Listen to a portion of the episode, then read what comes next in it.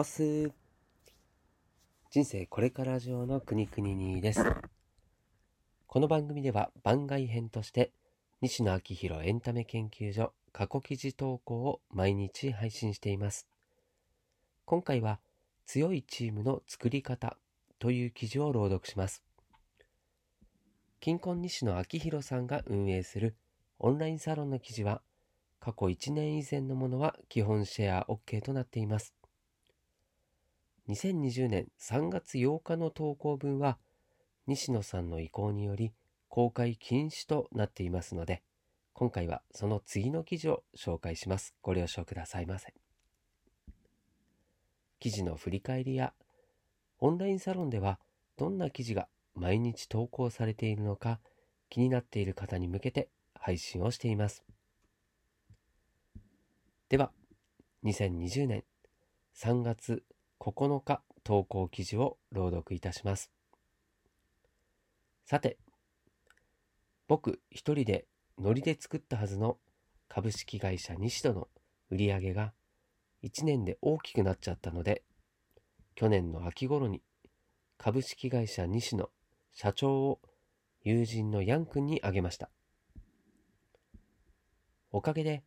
今は会社から年齢相応の固定給をいただいて、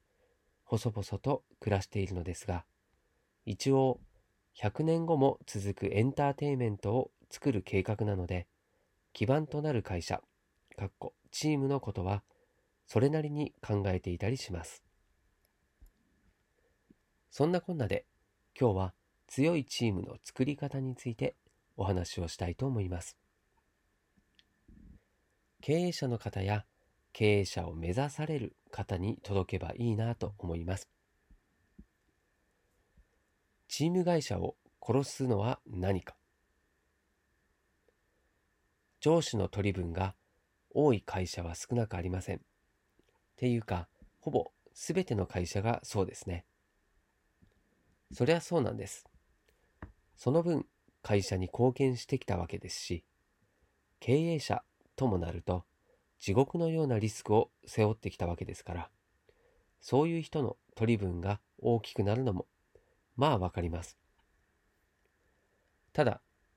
雇われる側からすると、言うたって人なので、上司の取り分が自分の理解の範疇を超えてしまうと、そりゃへそを曲げます。へそを曲げちゃっている部下に頑張れというのは本末転倒で、頑張る気が起こらないように設計しておいて、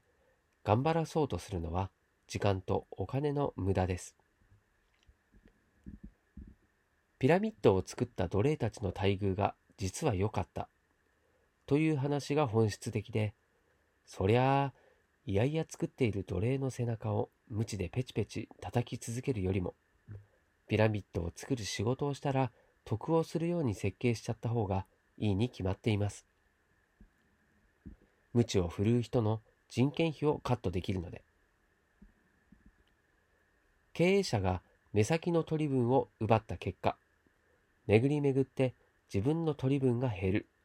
という一番最初のベッタベタな落とし穴に落ちている経営者、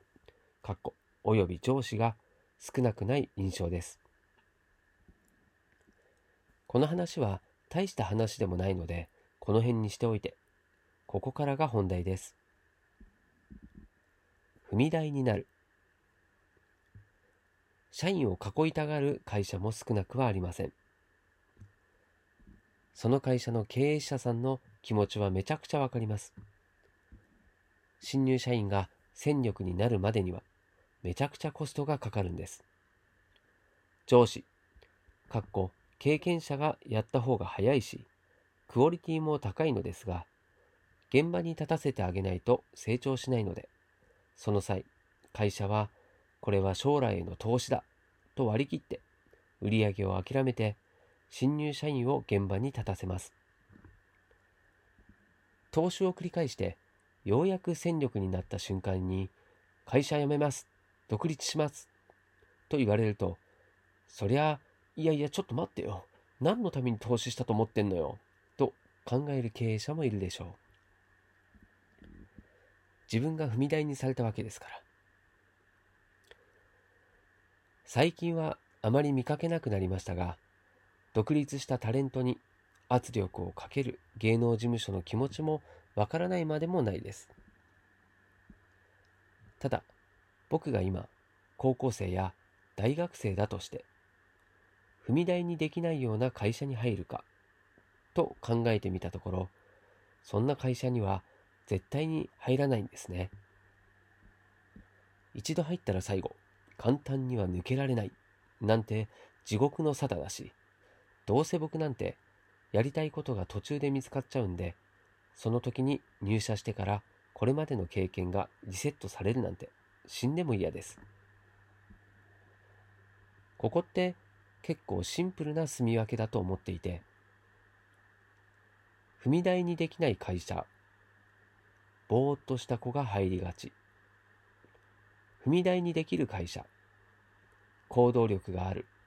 したたかな子が入りがち。とざっくり分けることができると思います。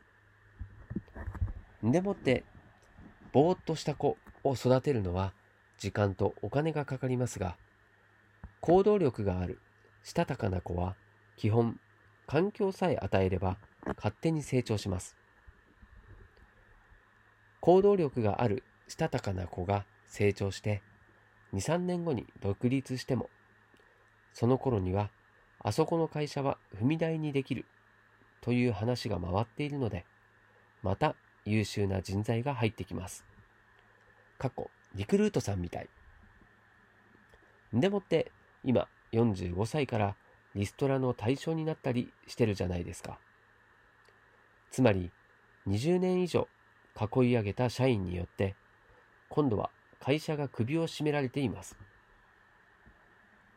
これは会社というものは社員にはいずれ辞められた方がいいという見方もできますね。トータルで考えたときに極上の踏み台になる会社にしておいた方が今の時代には合ってるんだろうなぁとぼんやり思っております。極上の踏み台になるために新入社員やインターン生に会社が提供しなきゃいけないのは数年後の彼らが挑戦する際に力となる資産でこの予測不能な時代の最大の資産はファン、かっこ応援者だろうなぁと思ってそれが手に入る環境を新入社員やインターン生に丸投げしております。現場からは以上です。うん。以上で朗読は終わりです。奥が深いテーマだなぁと思って読みました。うん、奥が深いというより、根が深いというべきでしょうか。うん、今回の話をざっと整理すると、経営者は目先の取り分はほどほどにした方が巡り巡って自分の取り分が増えるということと、社員を抱え込むのではなくて、極上の踏み台になる会社を目指した方が今後は良さそうだよね、ということをですね。理解はできる話なんですが、すぐに実行できる会社は少なそうだなと感じました。まあ、むしろそこが大きな分かれ目だったりするんじゃないかなと思います。僕が新卒で入社した時は、一度入ったら辞められないとすら思っておらず、一つの会社で働くことが当たり前と思って疑わなかったものですから、まあ、いかにね、こう何も考えていなかったかというのがわかると思います。まあ、今更ね、反省したところでっていうのもあるんですけども、まあ、そういうものだという思い込みは捨てて、自分がどうありたいのかを考えて自分らしく生きる道を見つけましょうということですよね。まあ、少なくとも踏み台にできる会社を選びましょう。はい、ということで今回も最後までお付き合いいただきましてありがとうございます。こちらの記事がたくさんの人に届くようシェアしていただけると嬉しいです。ではまた明日この場所、この時間でお会いしましょう。お相手はくにくににでした。したっけねなんかこのずっとファンがグーっとなってるのが気になりますけどすみません失礼